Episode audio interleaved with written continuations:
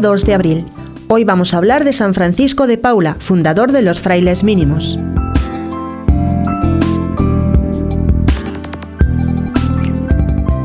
San Francisco de Paula nació en un pueblecito llamado Paula, en Italia, en 1416 y recibió el nombre del santo de Asís, a cuya intercesión atribuían sus padres su nacimiento.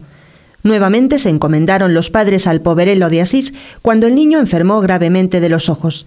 El milagro se obró y a los 13 años el muchacho vistió el hábito de oblato franciscano en el convento de San Marco Argentario para cumplir el voto que sus padres habían hecho si se curaba.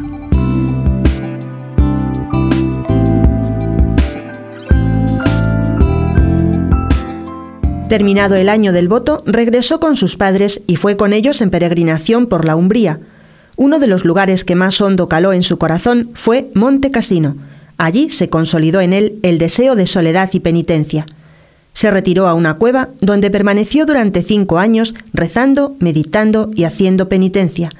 Cuando esto se supo, otros hombres siguieron su ejemplo. Pronto se multiplicaron los discípulos que querían seguir sus huellas y Francisco tuvo que fundar varias casas.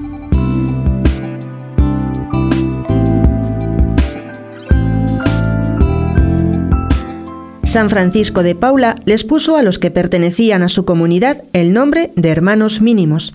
Sobresalían en él las virtudes de la caridad, la humildad, la austeridad heroica y una vida intensa de oración y contemplación, viviendo en un acto continuo de adoración al Padre.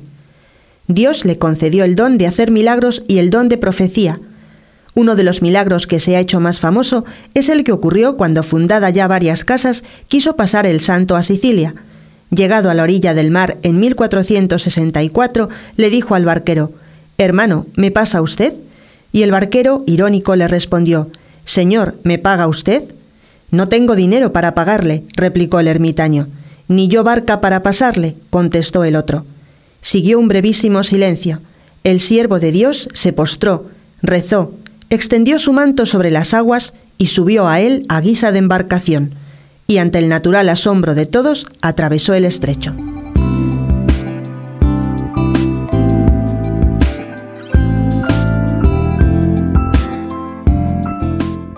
Como otro Juan Bautista, no temía Francisco tronar públicamente contra los desórdenes de príncipes y reyes y gente poderosa, algunos corrigieron sus modos de proceder, otros se convirtieron en enemigos acérrimos suyos, pero Francisco no temía a nadie. Por su fama de taumaturgo, fue llamado por Luis XI con el deseo de que el santo obrara un milagro y le devolviera la salud. El santo se negó, pero intervinieron el rey de Nápoles y el papa Sixto IV, y Francisco se rindió ante la voluntad de Dios. Llegado a la corte, no se operó el milagro deseado, sino otro mayor. Con la gracia de Dios se convirtió Luis XI antes de su muerte.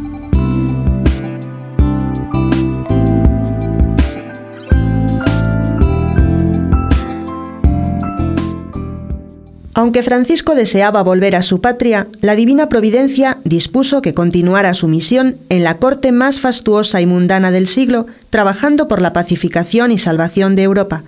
Fue consejero de Carlos VIII y Luis XII en momentos muy cruciales. También él y sus frailes intervinieron con una cruzada espiritual de oraciones en favor de Fernando V, que luchaba contra el asalto del Islam en Málaga, consiguiendo al fin la victoria.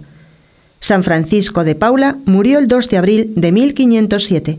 Doce años después de su muerte, fue proclamado santo por el sumo pontífice León X en 1519.